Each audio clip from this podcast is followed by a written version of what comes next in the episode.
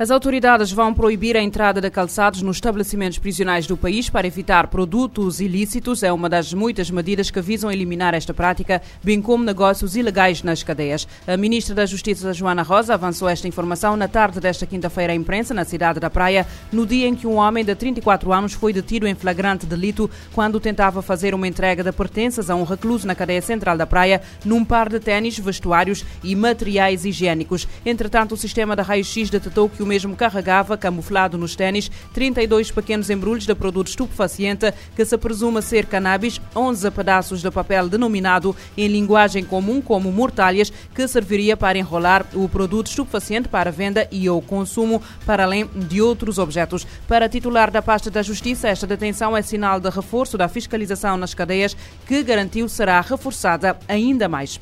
O Tribunal da Comarca de São Vicente aplicou a apresentação periódica às autoridades a um indivíduo do sexo masculino acusado de roubo e furto a diversas vítimas, casas e propriedades e com 17 processos por crimes semelhantes. Em nota divulgada na tarde desta quinta-feira, a Polícia Judiciária refere que o homem de 23 anos, residente na zona da Espia, foi detido na segunda-feira fora de flagrante delito pela Brigada de Combate ao Banditismo do Departamento de Investigação Criminal do Mindelo. A Força Policial refere que os roubos ocorreram nas zonas de Alto São Nicolau, Espia, Bela Vista, Fontinés, Ribeirinha e Vila Nova entre os meses de abril e setembro deste ano, em horários diferentes, inclusive durante o dia, com recurso a arrombamentos, escalamentos, armas brancas e força física. De acordo com a mesma fonte, o suspeito aproveitou destas ocasiões para subtrair vários pertences, uh, vários pertences nomeadamente telemóveis, televisões, entre outros, causando avultados prejuízos às vítimas. Os objetos em causa ainda não foram recuperados. A PJ aponta que o indivíduo contabiliza pelo menos três passagens pela polícia nos últimos meses por crimes da mesma natureza.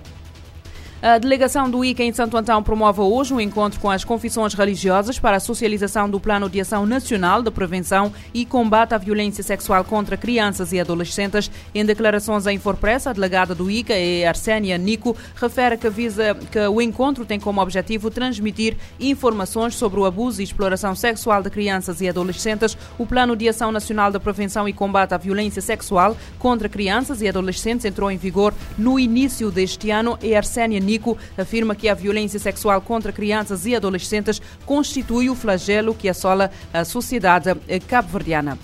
O presidente russo Vladimir Putin reconheceu hoje a independência das regiões ucranianas de Kherson e Zaporizhia, no sul da Ucrânia, um passo antes da anexação destes territórios pela Rússia. Em comunicado, o Kremlin indica que Putin assinou o decreto com base nos recentes referendos em que a maioria dos eleitores apoiou a separação da Ucrânia e a adesão à Federação Russa. Para o secretário-geral das Nações Unidas, António Guterres, o processo de anexação na Ucrânia não teria valor legal.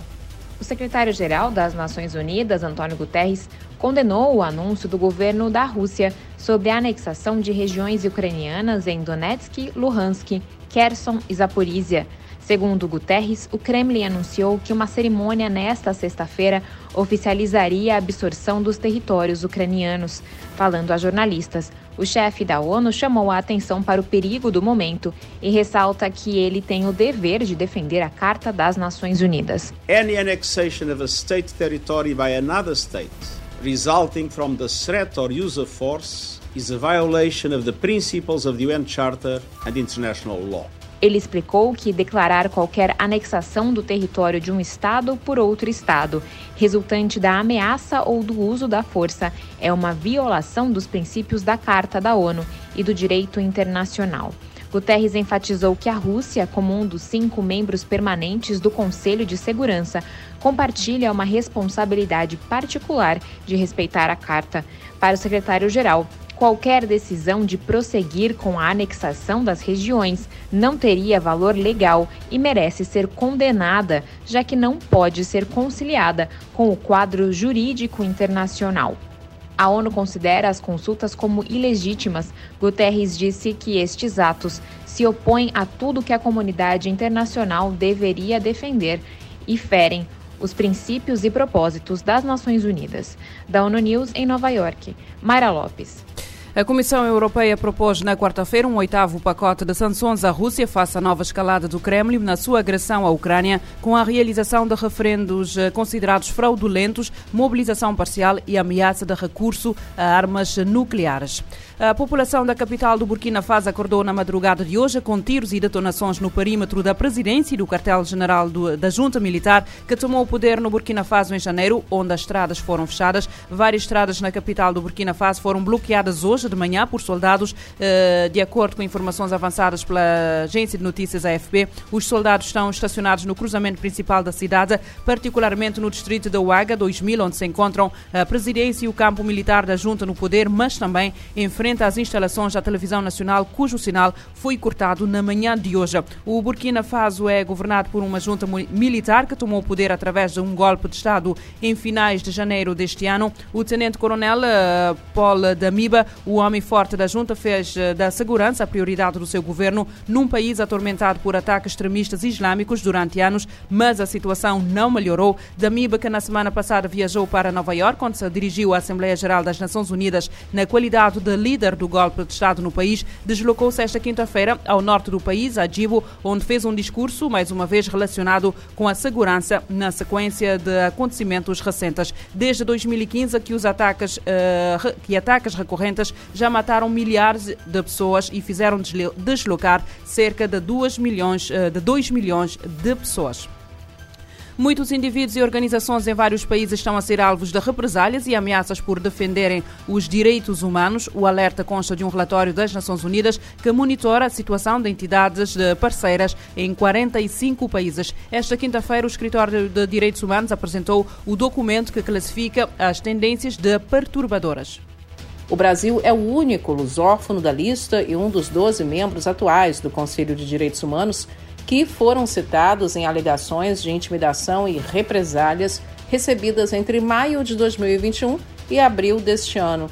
Um dos casos é o da líder indígena Alessandra Corapi Munduruku, que contou ter recebido ameaças após participar da Conferência sobre Mudança Climática da ONU, a COP26, no ano passado. O relatório conta que autoridades brasileiras teriam ordenado medidas de proteção para a indígena e a apuração do caso. O inquérito foi conduzido pelo Ministério Público Federal em Santarém, no Pará, e pela Polícia Federal, e a líder indígena foi colocada no Programa de Proteção para Defensores de Direitos Humanos. O caso de Alessandra é semelhante ao de defensores e ativistas em dezenas de outros países. O relatório lista tendências globais como vigilância dos que cooperam ou tentam colaborar com a ONU.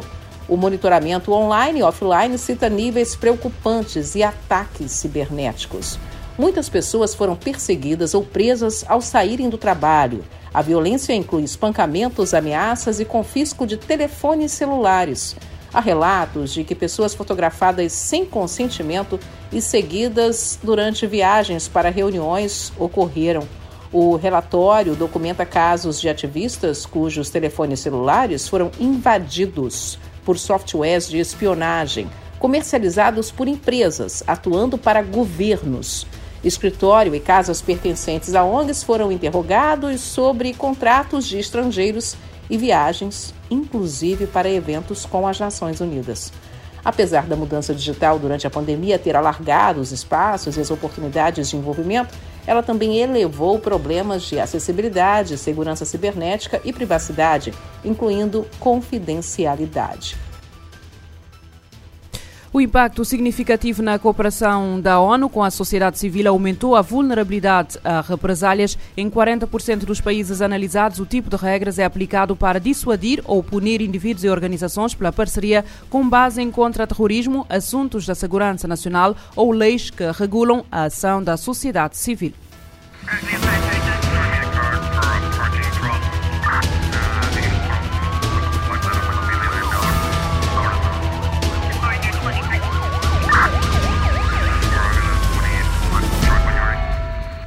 Este programa está disponível em formato podcast no Spotify e em radiomorabeza.cv.